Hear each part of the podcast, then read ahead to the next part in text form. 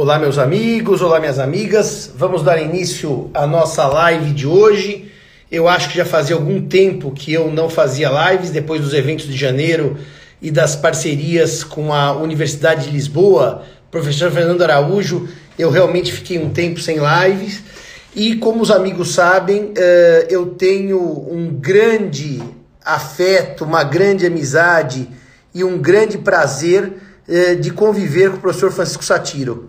O professor Satiro tem sido uh, um companheiro de tertúlias acadêmicas, de tertúlias uh, jurídicas, mas antes de tudo, o professor Satiro tem sido uma amigo data. Eu digo sempre, boa tarde a todos, boa tarde a todos que estão começando a nos assistir. Uh, eu digo sempre que há algumas amizades que a gente tem lá de trás. Outras não são tão de lá de trás, mas elas ficam tão intensas que parece que são de lá de trás. Eu, por exemplo, acho que o professor Satiro desde o nascimento dele. Não é verdade, ele é bem mais é verdade. que eu.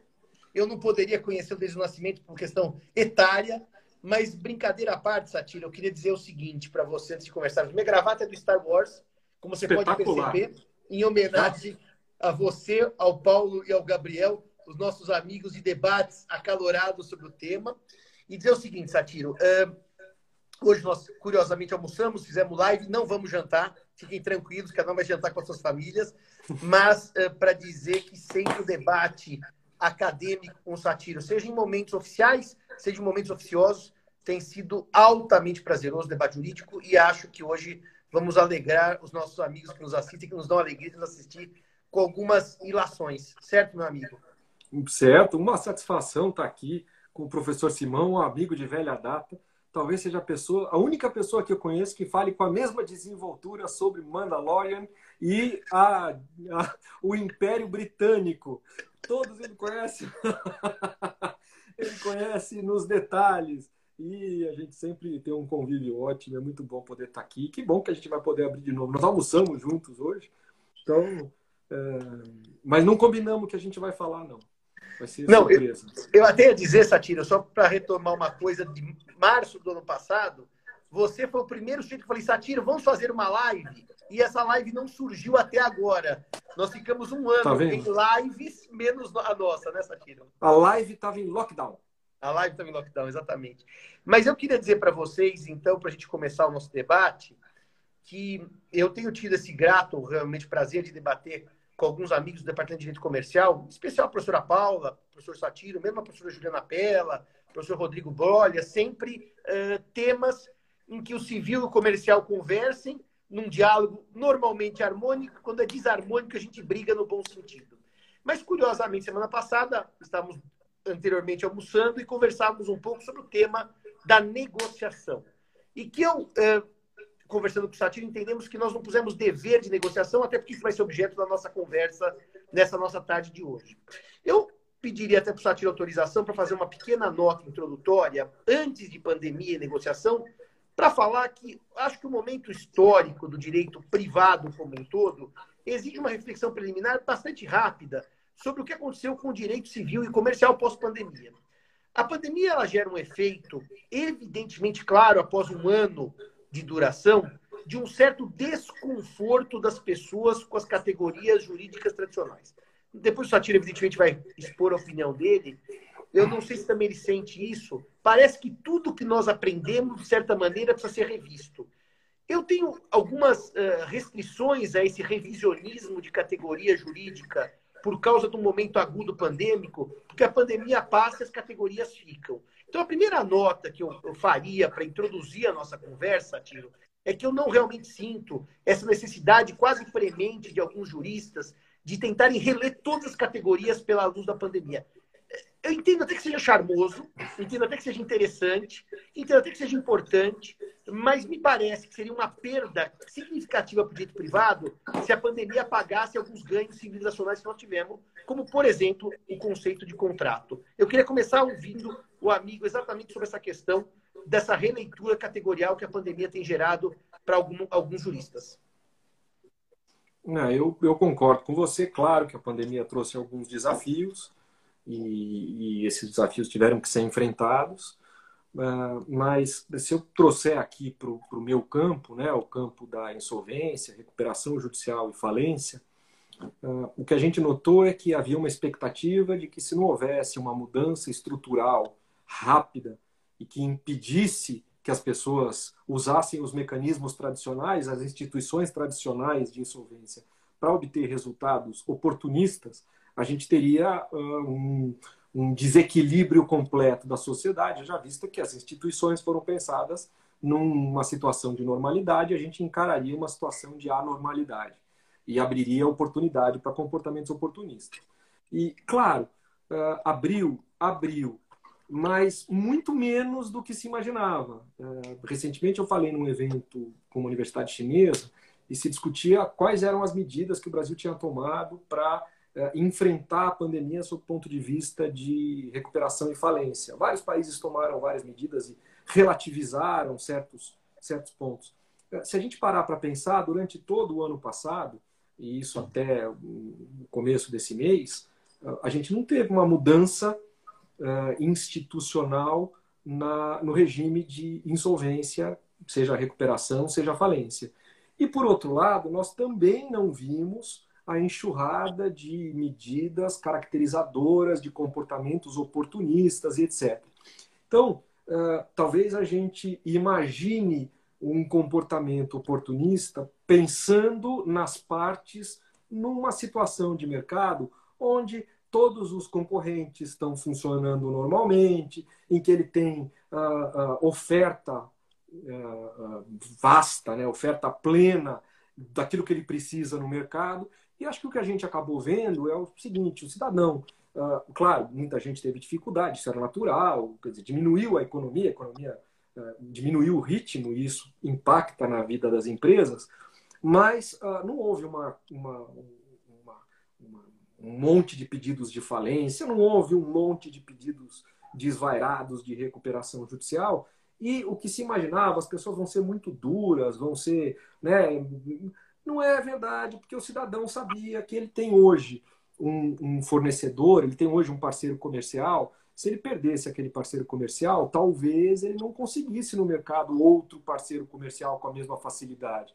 Então, a impressão que fica é que as partes, né, os, os agentes econômicos, levaram em consideração a importância dos relacionamentos para tentar, na medida do possível, acomodar situações, o que é muito bem visto. Né? Então, acho que ficou claro que, se por um lado a pandemia de fato mudou muito a situação dos, dos empresários e dos agentes econômicos para fins de uh, dificuldade de cumprimento de contratos, etc., ela também aumentou a, a, a, disponibilidade deles de tentarem algum tipo de solução negociada, de buscarem uma solução uh, mais simples, porque eles sabiam que eles precisavam disso, eles precisam do, de quem está tratando com eles, né, de quem está lidando com eles. Então, a experiência é positiva. No final das contas, eu acho que a experiência foi positiva nesse sentido. A mesma coisa vale para matéria contratual, que eu trabalho com frequência. Eu também achei, Satira, que houvesse uma enxurrada de revisões contratuais, daquelas assim, que avassalam o judiciário e põem o judiciário em pânico. É verdade que houve ações e há muitas, mas o número de pessoas que optou por não buscar o judiciário entendendo que nessa crise, que me parece que em regra, Satiro, você concorda comigo, é um jogo de perde-perde. Há setores que ganharam. Os velhos exemplos da máscara, do álcool gel, mas em regra é, é, é, é um perde-perde, porque há um empobrecimento mundial. Aliás, os números do PIB, eu lembro que o Fernando Araújo, nosso amigo comum, comentou, Satiro, que em certo momento da crise, 80% do PIB mundial estava em lockdown, ou seja, no, no auge da pandemia. É, e nesse momento de perde-perde, eu também concordo com você que a situação não foi tão catastrófica quanto parecia que seria em termos jurídicos. Em termos de vidas humanas, a tragédia sempre sensibiliza. Em termos de problemas econômicos, acho que vamos passar por muitos ainda. Mas em termos, termos jurídicos, estou de acordo com você que não houve essa hecatombe que parecia que haveria.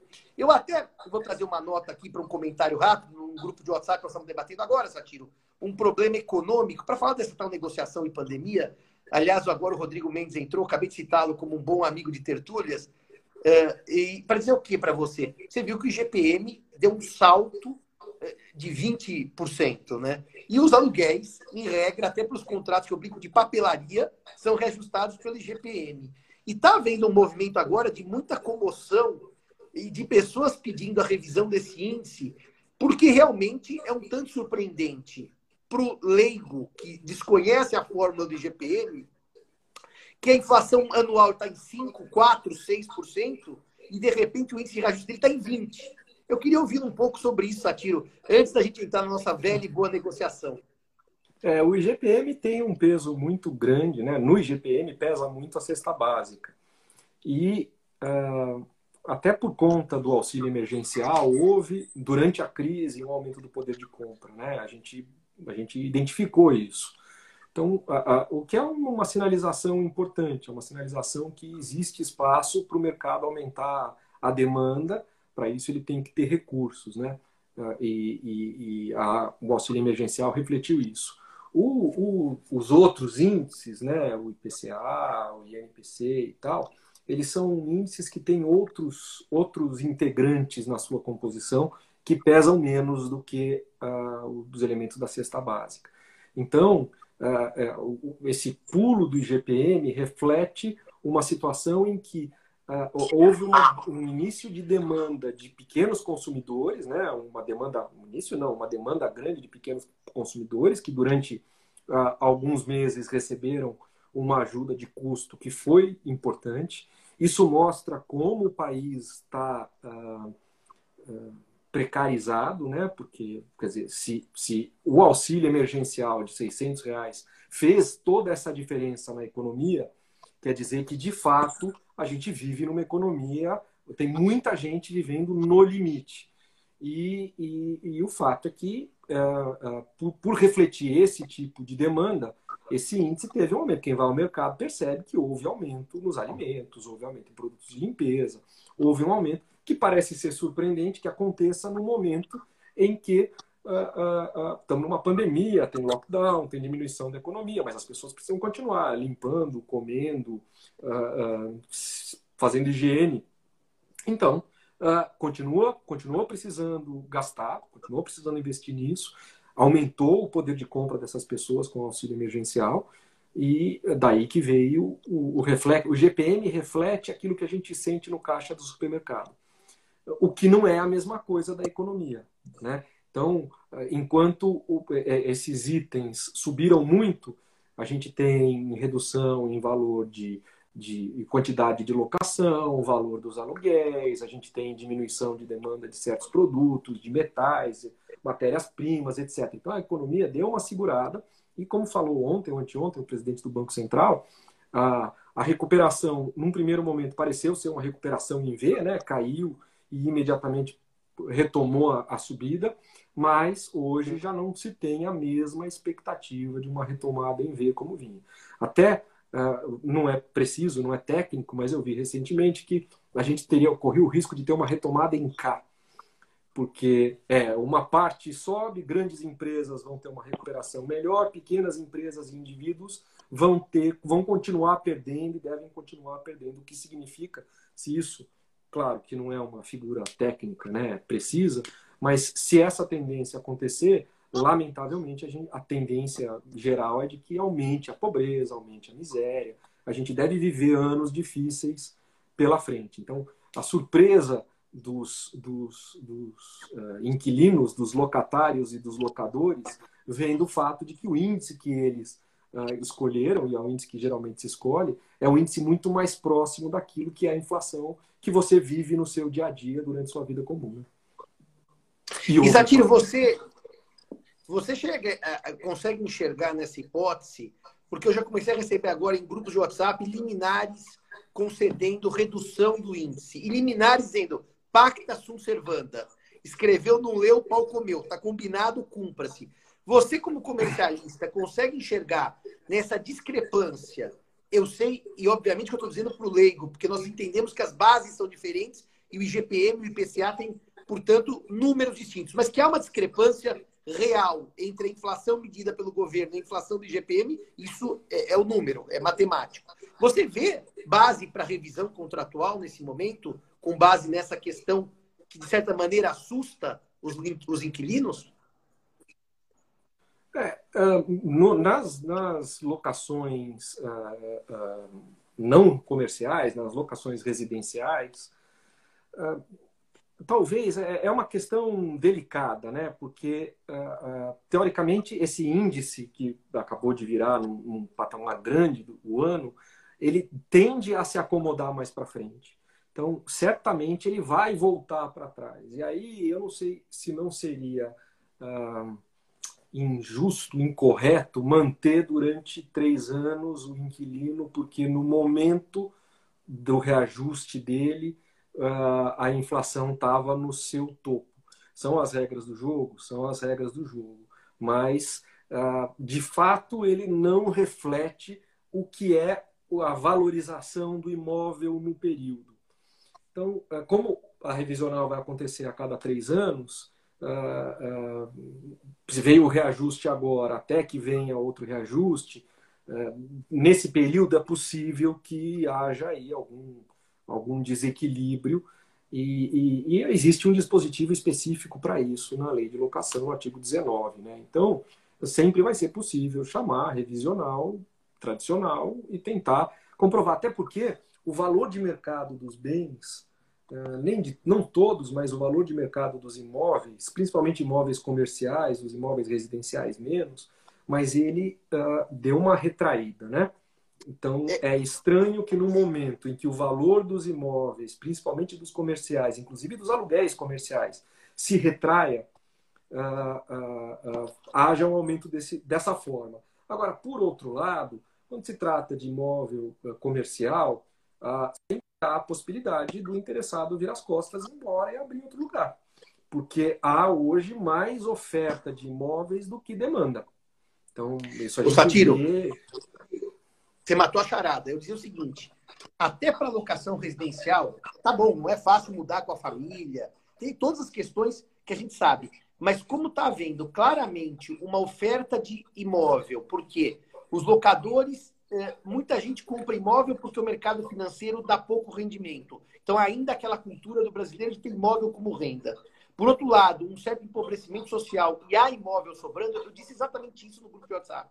Que se o locador resistir e exigir pacta sunt servanda, grande parte dos locatários, principalmente os empresariais, que não tem no seu ponto necessariamente aquela coisa. Aliás, até os que têm um ponto, que hoje em dia ele pode ser que ele arrume a dois quarteirões da loja dele, uma loja mais barata e, e com condições contratuais melhores, porque o locador também está desesperado, porque passou 2020 inteiro, às vezes, sem alugar. Então ele, ele reduz o aluguel, dá condições melhores para literalmente roubar o inquilino de outro. Então, eu estou com você que o mercado vai se regular. Mas eu estou com você. Mas você sabe de uma coisa, Tiro?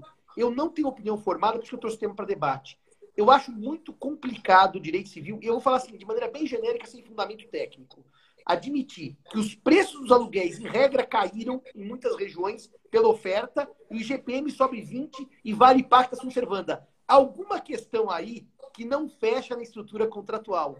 Porque, no fundo, eu vou invocar um princípio que eu não usaria em ação nenhuma, mas a ideia do justo contratual, do sinalagma, tem alguma coisa errada. Eu não consegui ainda pensar numa tese, por isso que eu estou dividindo quase que um papo de boteco. Não é assim, o Simão disse que o problema é de justiça. É, é uma inquietação que eu estou sentindo e que acho que precisa refletir melhor como fazer para dar uma saída lógica dentro do sistema para um aluguel que de repente sobe 20%. Se eu alugar a casa do lado, eu pago metade do preço, sei lá, 70% do preço. Então eu acho que realmente o direito privado fica é, numa situação de perplexidade diante disso. É mais ou menos o que você pensa também? É, eu acho que até, aproveitando para já tocar no assunto do, do, que a gente vinha falando, negociação de pandemia, né? Uh, acho que isso abre a porta para uma série de, de uh, negociações criativas.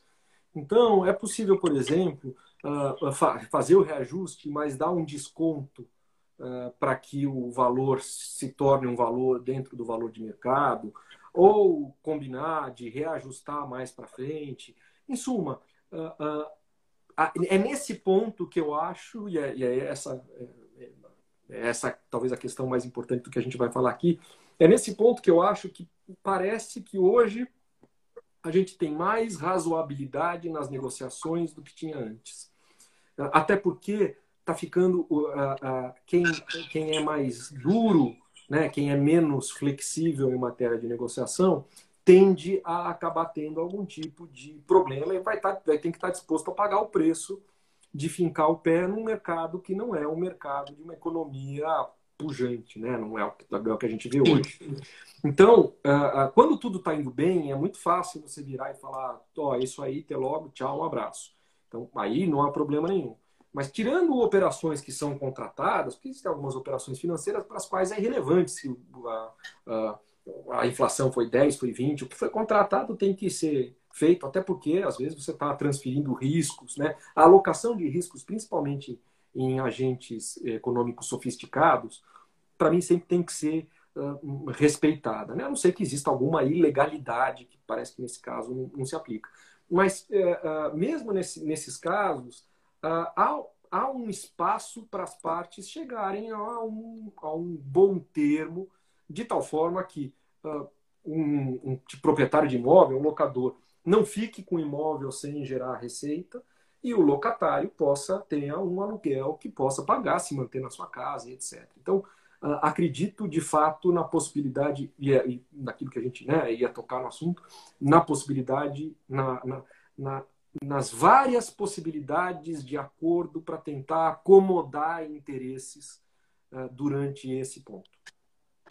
Agora, Satiro, entrando no tema, negociação, e daí vem a expressão que o professor Schreiber usa na sua tese de titularidade na UERJ, dever de negociação, e daí vem projetos de lei que não foram aprovados, sugerindo que a negociação deva ser compulsória, vamos discutir como é que se negocia compulsoriamente, e de repente entra na pauta um tema que é um tema que eu brincava com você no almoço, que meu finado avô libanês fazia, ele estava sempre negociando o contrato e muitas negociações no fio do bigode, e negociar é uma coisa que na fase pré-contratual é absolutamente normal, ninguém contrata sem negociar salvo adesão, e que mesmo na fase contratual, muitas vezes para manter o contrato vivo, como nós vimos na pandemia, locadores reduzindo aluguel, empresas dando desconto para manter o contrato vivo, e de repente vem agora o dever de negociação. Queria que você contasse um pouco da sua experiência nesses tempos pandêmicos com esse dever, inclusive sua experiência com o direito estrangeiro, com experiência estrangeira. Conta pra gente um pouco sobre essa negociação em tempos de pandemia e a sua leitura desse dever, entre aspas. É, eu, eu tenho, eu vejo com algum, alguma restrição a ideia de um dever de negociar uh, e sem entrar aqui na profundidade de uma tese, mas uh, numa visão muito, muito uh, superficial, me parece um pouco contraditório, uma contradição em termos, né? Porque a negociação é uma tentativa de solução extrajudicial. Do meu ponto de vista, deve ser sempre incentivada. A partir do momento que a negociação se torna um dever, ela vai ser tutelada como parte do ordenamento jurídico pelo judiciário.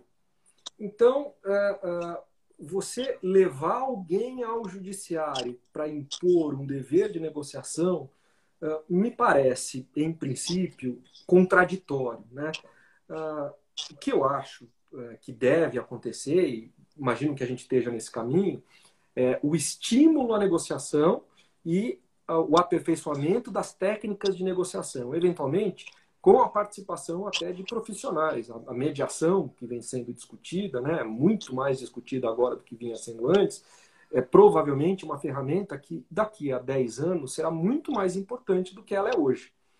Ah, ah, ah, voltando de novo aqui para o campo que eu, eu lido mais, que é essa questão de recuperação judicial e falência, ah, principalmente a recuperação judicial, nada mais é do que um ambiente institucional para possibilitar que o devedor negocie com seus credores uma solução contratual.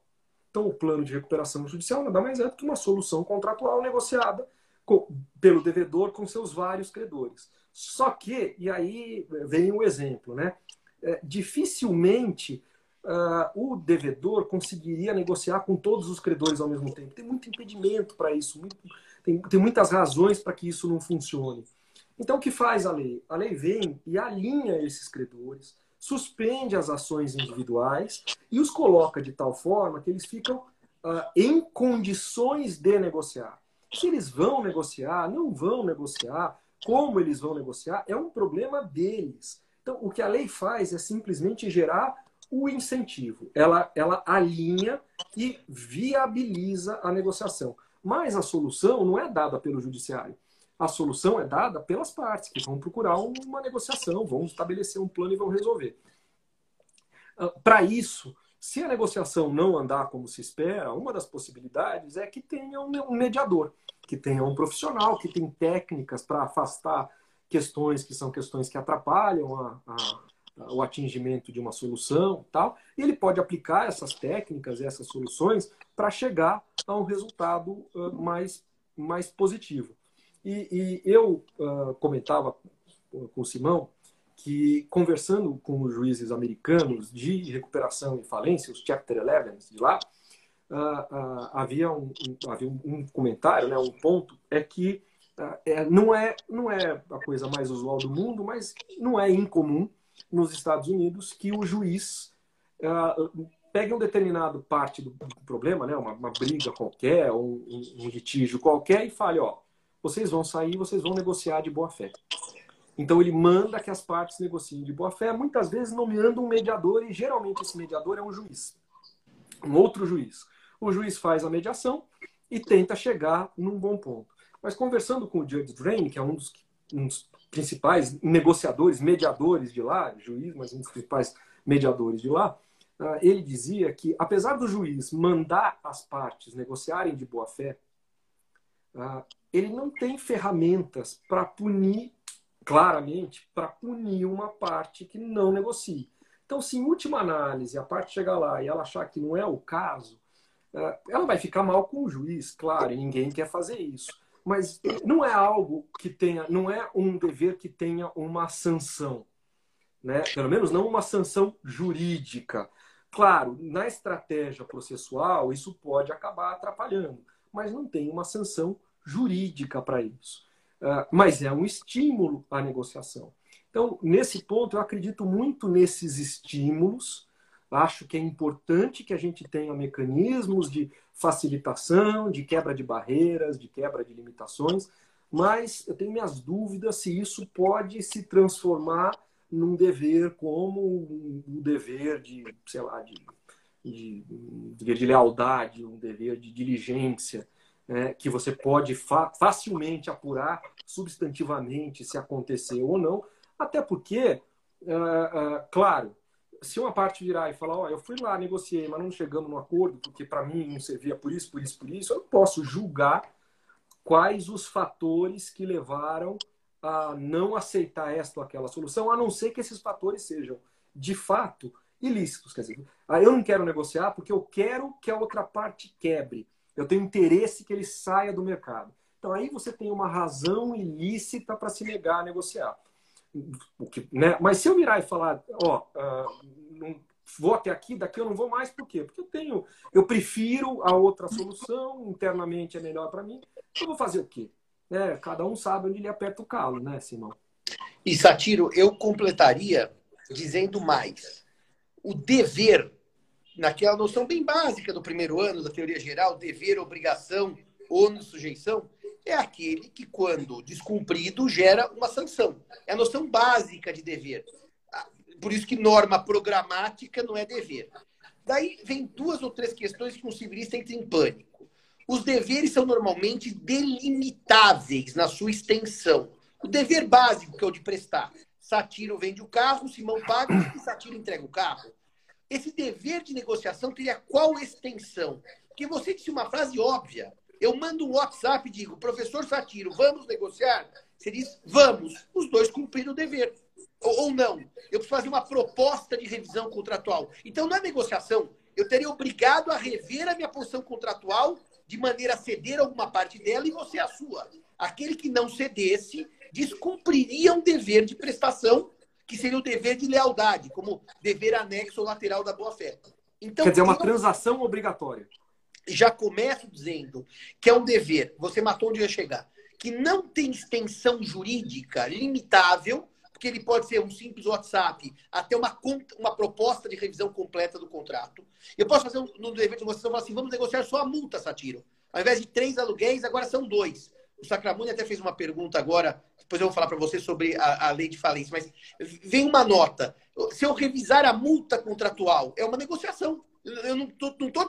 Não, não, eu quero que você negocie o preço. Não, preço não. Eu negocio o prazo, eu negocio quantidade. Então, é, é, muito difícil, em termos técnicos, um professor de civil ou de comercial ir lá e definir o que é um dever de negociar, porque a extensão dele é duvidosa. Vou responder ao João Pedro.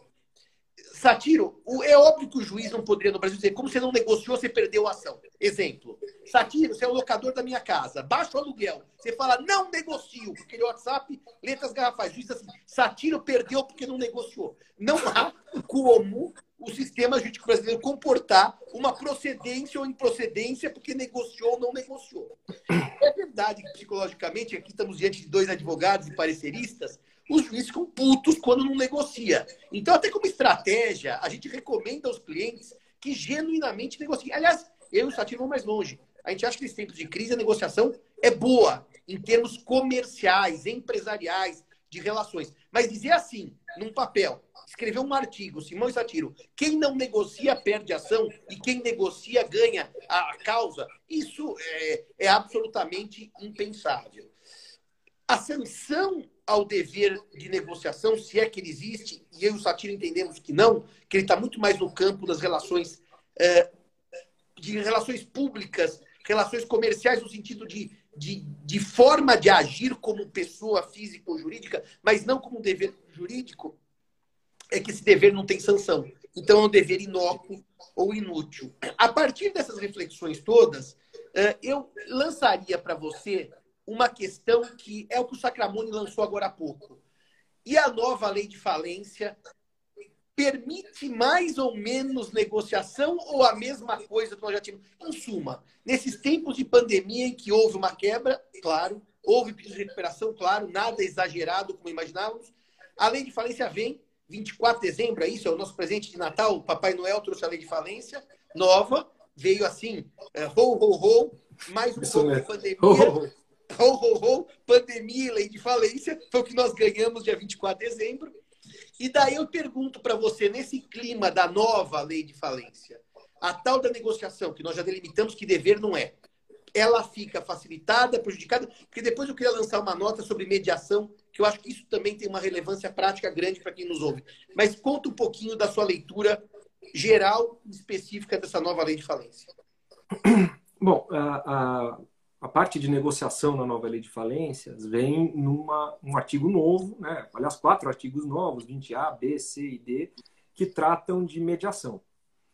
E, e bom, primeiro que, como você mesmo disse, e eu continuo batendo, eu acho que a negociação continua sendo o melhor caminho. Uh, recentemente, conversando no, que você é um dos, dos autores, né, no Ironman jurídico, que você, o Oxandro, o Lupion, o Fernando Araújo, lá de Lisboa, fazem todo começo de ano, que é uma violência, né? Tem uh, congressos que se sucedem de manhã, de tarde, à noite, é uma coisa maluca. Mas é muito bom, é sempre muito bom. Só não foi tão bom esse ano porque não teve o tradicional vinho local depois das palestras. Mas, né, de qualquer forma, uh, uh, eu conversando com, com, com eles lá atrás, eu, eu lembrei de um, um, livro do Hemingway, O Velho e o Mar. E ele tem uma, a história do Velho e o Mar é uma história interessante, porque é a história de um pescador muito habilidoso, muito reconhecido, mas que está numa maré de azar e ele vai para o mar e não consegue pescar nada que seja suficiente. Ele começa a ter um monte de prejuízo, ele começa a passar fome, porque ele depende do que ele pesca, ele vai muito mal. E tem um menino que acompanha o, o, o pescador, né, o velho. Uh, uh, aliás, uh, o nome, o, a tradução correta deveria ser o velho e a mar, porque uh, mar no livro, mar talvez seja o único personagem feminino do livro. Ele sempre se refere ao mar em feminino, né? Ele, ele uh, o, o, livro é cheio de personagens masculinos e quem preenche o, o papel de personagem feminino no livro é o mar. Mas uh, uh, o menino acompanha ele e tal, e um belo dia ele vai para o mar e ele resolve que ele vai pegar o maior peixe da vida dele. E realmente o peixe é muito maior que o barco, é o maior peixe que ele já viu. Então o livro ele, ele descreve o embate entre o pescador, que é habilidoso, que tem entende tudo de pescaria, e o peixe, que é um monstro, que é poderoso. E o resultado, eu vou contar o final do livro, porque é um, o livro é um conto, né? É bem fácil. É um conto. E ele, e ele vale pela leitura, ele deu o prêmio Nobel para o Hemingway, mas ele é um conto. Mas ele vale pela, por como ele é descrito, né? Pela narrativa e tal. É, o fato é que ele consegue matar o peixe, né? Ele ganha do peixe. Então, na batalha que ele trava, que é uma batalha de morte entre os dois, um dos dois tinha que vencer e ele vence. Só que o peixe leva ele tão longe da praia que ele leva dias para voltar. E quando ele chega, o peixe que ele pescou já foi devorado pelos tubarões. Então ele para seu barco, puxa um resto de carcaça daquele peixe e volta para casa com nada, assim como ele saiu. Ah, eu acho que a gente tem como fazer uma analogia disso com alguns litígios que a gente tem. Então, quantas vezes a gente não entrou num processo, começa a litigar num processo que você tem razão, você tem certeza que você tem razão, a outra parte tem certeza que tem razão, e vocês vão litigar até a morte, mas o processo leva você tão longe da praia que aquele que ganha, quando volta, não tem nada. Quer dizer, quem ganha fica, quando muito, como acontece com o velho, no caso do livro, ele tem o, a satisfação interna de ter ganho, de dizer, olha, na batalha da minha vida, eu levei. Mas benefício ele não tem nenhum o que, que o velho e o peixe têm, não tinham que a gente tem aqui? Eles não tinham condições de negociar. Eles não têm, eles não tinham como fazer um acordo e falar, quer saber, ó, fica você com um pedaço. Eles não tinham. A gente tem como fazer isso. Então, a gente tem como, em litígios que são muito complexos, sopesar o que, que é razoável perder. Você vai falar assim, ah, mas é, eu podia ter tudo e eu vou ter só uma parte. A questão é, talvez se você não negociar, você não vai ter nem essa parte. Então, o que, que é factível e o que não é factível? Do que, que se deve abrir mão e do que não se deve abrir mão? Uh, isso, para mim, é, é, é mais do que simplesmente um, um, dispositivo de lei que vai criar. Isso é uma cultura. Tem vários fatores que, uh, que influenciam nisso. Então, por exemplo, uh, uma das coisas que, quando a gente fala de, de negociação e mediação, fora se discute, é a primeira coisa que você precisa fazer é traçar seu melhor cenário e seu pior cenário. A gente tem uma situação delicada no país. Do ponto de vista do judiciário, existe uma variação muito grande. E não são em todos os lugares. A gente tem, por exemplo, em São Paulo, a gente tem uma enorme segurança, é muito bom isso, tanto no primeiro grau quanto nas câmaras reservadas, mas nem em todo lugar é assim. Então há muita insegurança quanto ao resultado. Quando você tem insegurança quanto ao resultado, você tem um natural desestímulo ao acordo. Porque vamos imaginar o seguinte. Temos uma questão, temos um, um, um litígio. Eu tenho toda a razão. Você não tem nenhuma razão. Se você resistir à minha pretensão, eu não tenho outra opção. Eu tenho que ir ao judiciário, porque eu não posso sair aí resolver na mão com você. Uh, teoricamente, você sabendo que não tem razão, você deveria preferir uma solução menos custosa do que ir ao judiciário. Mas se houver uma enorme insegurança jurídica, se houver uma chance de você ganhar alguma coisa, para você talvez valha a pena o cassino. Então a minha decisão racional é ir para o judiciário e talvez a sua seja ir para o judiciário também. Enquanto você não tem uh, uh, previsibilidade nas decisões, enquanto você não tem uh, segurança jurídica do resultado, as expectativas das partes são muito amplas. Recentemente eu participei de uma negociação num processo em que foi feita uma determinada perícia, identificou-se a, a, a, questão, né, os peritos e os assistentes técnicos chegaram à conclusão de que uma das partes tinha, tinha razão. Então, olha, já que está identificado né, pela, pela parte técnica quem tem razão, vamos fazer um acordo? E a parte virou e falou: não, nós não vamos fazer um acordo, porque eu não sei se o juiz vai levar a sério essa perícia, eu não sei se você vai perder um prazo, então eu prefiro correr o risco de pagar mais lá na frente do que assumir aqui o prejuízo nesse momento. Eu vou. Eu não sei que tipo de maluco vai julgar isso lá, eu não sei se você não vai perder um prazo, se você não é incompetente. Então, faltando essa previsibilidade, fica muito mais difícil negociar. Isso me parece que são incentivos à negociação, etc. A reforma da lei de falências, né, via a lei 14.112, ela, ela colocou, criou algumas situações de mediação que, na verdade, elas não precisariam dessa, desse dispositivo de lei. As partes sempre puderam fazer mediação. Elas, elas tinham a, a possibilidade, continuam tendo. Então, é, a, a ideia da mediação, a ideia da negociação é algo que tem que ser estimulado. Mas é muito complicado imaginar, aliás, complicado e contraditório imaginar que via uh, dispositivo de lei vai se forçar as partes a realizar determinadas negociações, ou a, a, a transigir, ou a ceder. Uh, uh, nos Estados Unidos, tem um professor de de Harvard, que chama Cass Sustein, que escreveu junto com Richard Thaler, que ganhou o Prêmio Nobel de Economia, um livrinho. Uh, que eu sou fã. Que eu sou Nudge, fã. né? que é o empurrãozinho, né? aquele que você dá com o cotovelo. Que detalhe, que é... Satiro, só um detalhe rápido. Na capa americana é o elefante mãe empurrando o elefante filho com a tromba. E eu, eu aprendi o nudge do, do Samson com o Araújo. O Araújo é que me mostrou pela primeira vez a obra Exatamente. lá em Lisboa. E é uma obra que assim ensina até a fazer dieta. Para quem não sabe fazer dieta, o Nudge te ensina. Só para desculpe te cortar, mas não podia fazer piada. É da dieta até a aplicação financeira. É então, mesmo. É o Satiro vai, vai dar, explicar não, o que é esse não. empurrãozinho. É, o nudge é você criar uh, uh, vias, criar caminhos que sejam interessantes para o agente e que estimulem o agente a seguir aquele caminho. Então você não obriga o agente a seguir aquele caminho mas você cria estímulos para que aquele caminho seja seguido. É, é, é, uma aplicação de economia comportamental e vale, é nudge, só para o Yuri que pediu, N-U-D-G-E, nudge. É, tem em português também, é o do Cass Sunstein e do Richard Thaler, com TH. E o que, Depois que a gente publica essa tira nas nossas páginas do Instagram, isso, no isso, Stories, isso. a capa do Nudge, para vocês conhecerem. Isso, isso. A gente está recebendo um percentual de todos os volumes vendidos do Nudge na Amazon. É, vamos ficar rico. Vamos ficar rico, vamos ficar rico. Depois eu vou conversar com o nosso sócio, o Sunstein, os sócios, o Thaler. Não, mas uh, uh, ao invés da gente criar dispositivos que obriguem as partes a negociar, a gente deveria cuidar para melhorar o ambiente de negociação e fazer com que a negociação seja uma alternativa atrativa para os agentes. A partir do momento que negociação for atrativa para os agentes, você não precisa obrigar ninguém a nada.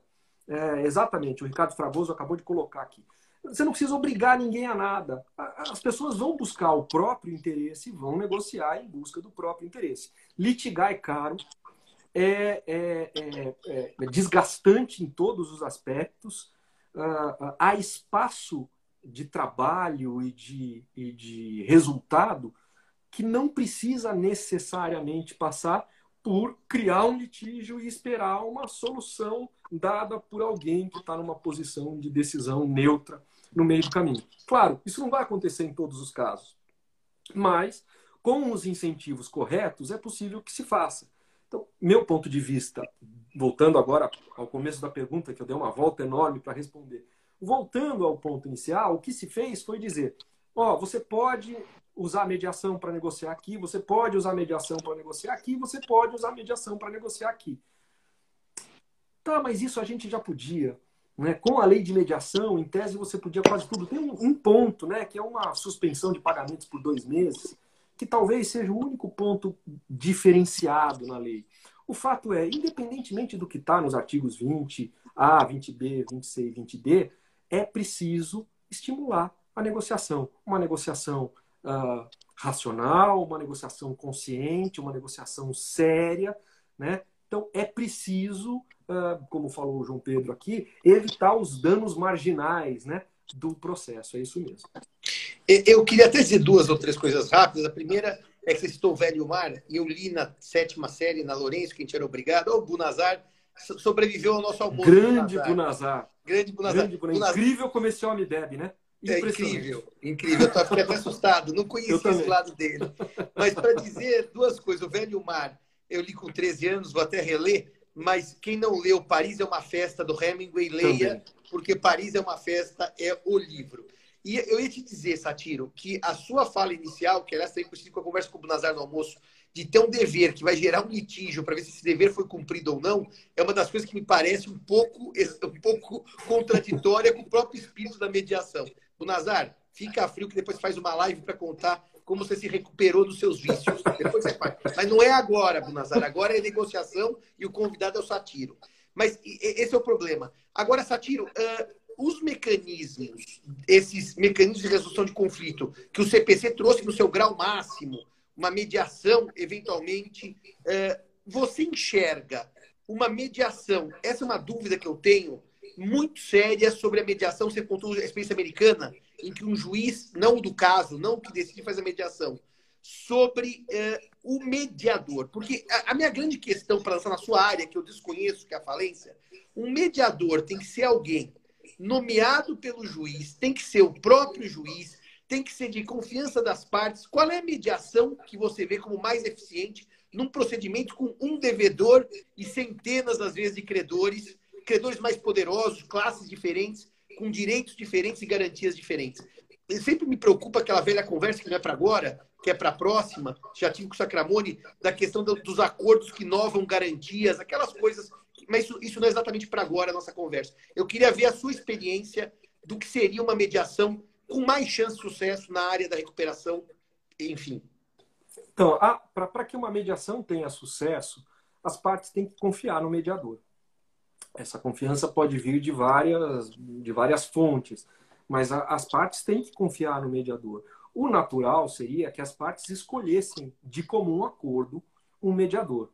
Uh, uh, em algumas estruturas institucionais, isso não é possível. E aí está se tentando soluções alternativas. Né? Os, os, tribunais de justiça têm criado os SEJUSCs, né? os, os centros de, uh, de solução de conflitos. Eh, alguns eh, têm listas de mediadores já concursados e cadastrados, com técnicas. outros aceitam a indicação das partes. Ah, o fato é, é que a gente tem uh, poucos dados, uh, até tem, mas não vamos entrar em detalhes aqui, mas a gente tem poucos dados da eficiência desse procedimento. Uh, ele é interessante até que ponto? O juiz não pode fazer a mediação, porque o mediador eh, vai ter o sigilo das partes ali, né? O que o mediador ouvir não pode interferir no processo depois.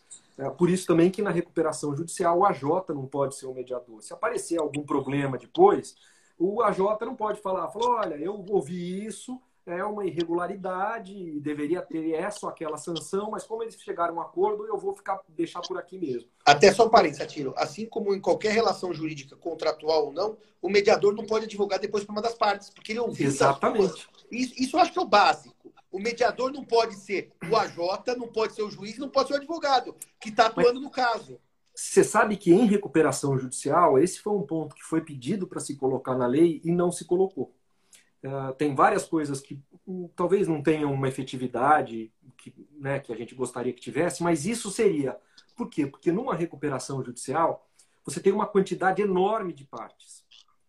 Só que você vai cair na regra normal da mediação. E a regra normal da mediação é que você não pode advogar por dois anos para ninguém que tenha participado da, da, da, mediação. Então, alguém que entra e faz uma mediação fecha a porta de trabalhos advocatícios por dois anos para uma, uma gama enorme de agentes econômicos. E se espera, se deseja que, eh, em matérias específicas, o mediador tenha o conhecimento específico sobre aquele aspecto, né?